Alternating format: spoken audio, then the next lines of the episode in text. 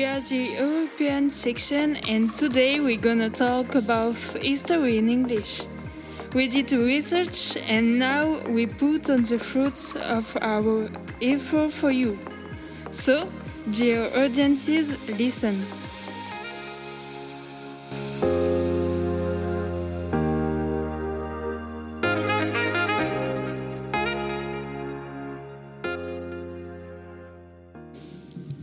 Hello, everybody. Welcome to our podcast where we will talk about the strange events that happened in Salem in 1692. Salem is a fisherman's village in Massachusetts.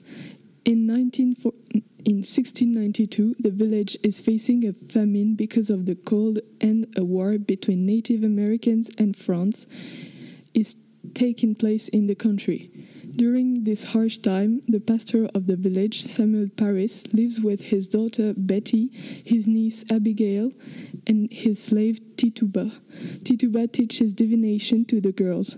In January, in January 1692, Betty and Abigail start to behave strangely.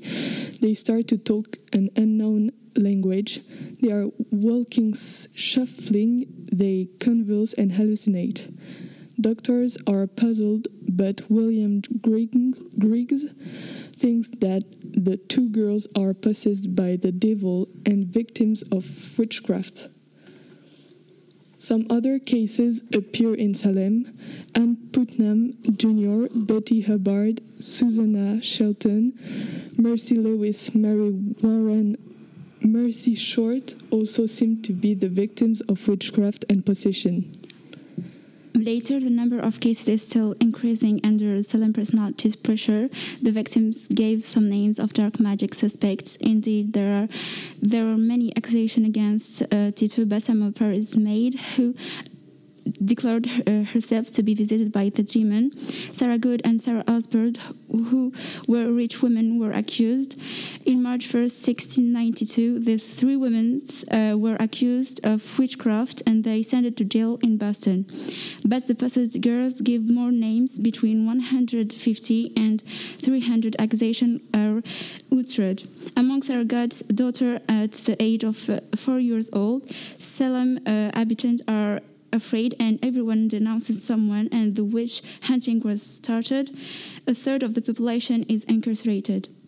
Massachusetts governor institutes a court. Among the notables of this court, we can quote the President Samuel Stoughton, an influential man in New, in New England, and the judge John Hawthorne, who will be the only one who won't regret the condemnations. The, the, the research of proof is based on three techniques testimonials, the, the spectral proof, when the possessed victim saw, saw their sorcerer during during their crisis. The devil's nipple, women were examined naked in front of, all the court to find what they call the third breast. The, the sentence fall. Every suspect is condemned, are condemned to death. The, the executions take place on June the 10th, July the, the 19th, August, August the 19th, and September the 22nd. 19 persons died by hanging, 5 in jail, and one man died under, to under torture because he refused to defend himself.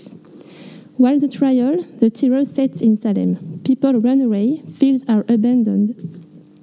But in, in October, a member of the Royal Society criticized the trial in a letter. This letter is read in Boston and provinces, so that William Phips declared the end, the end of the trial. The other suspects are released in 1693. Today, there are a lot of theories of, about what really happened. Some historians say that the girls were maltreated.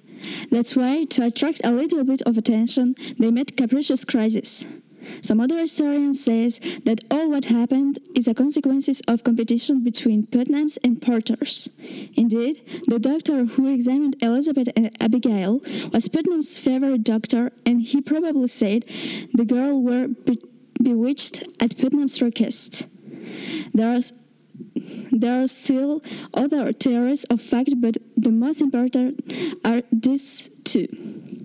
The story inspired some writers and playwrights like Arthur Miller, who wrote the play The Witches of, of Salem in 1953. Um, in 1957, four years after the book was released, a film was released in France too.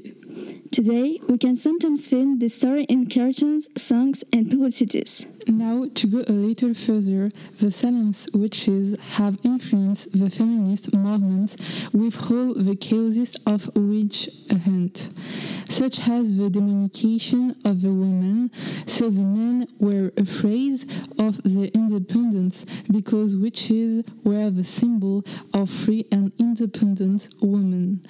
And today, Salem's witches have kept the symbolism of a free woman against husband's control. To illustrate this, we have some example as Mona Chollet, who is a journalist with power, have always be, been feared because she deals with taboo subjects in our society, especially the feminism and the witch defense. She is, in fact, an actress who fights for the place of a woman in our current world. But this we must notice that powerful women have always existed, like Circe in the mythology. She is a mighty magician and we can suppose that Salem's witches could be inspired of her. These two characters were victims of the misogyne social pressure, and unfortunately, a lot of women were the target of the misogyny, and the victims are whole women or widows or single or old, because they were considered as unnecessary for men and for the patriarchal power. But fortunately, there are movements WITCH defend and restore justice for the memory of witches. The Women's International Terrorist Conspiracy from Hell, or which in acronym, is a collection of feminist groups active in the United States during the 1960s as part of the women's liberation movement. Nowadays, there are still traces of the strength and courage of the witches of Salem, like in USA, where feminists dressed as witches fighting against Donald Trump, Flash Trump. In few words, we are witnessing the rehabilitation of witches, so we still have to. Spoke of the story of Salem's witches troll. There be everyone knows the suffering this woman have endured. To honor the memory of these witches, which are one of the symbol of the women's movements and mostly fights uh, misogynism and the submission of women by men, at the same time defending the place of women in society, and by educating our descendants to think the, in this way and no longer reproduce the atrocities that took place in the past and of which the witches of Salem were the victims. Thank you for your attention. These podcasts were produced by um, the European section. It was a pleasure. See you later, Radio Kondo.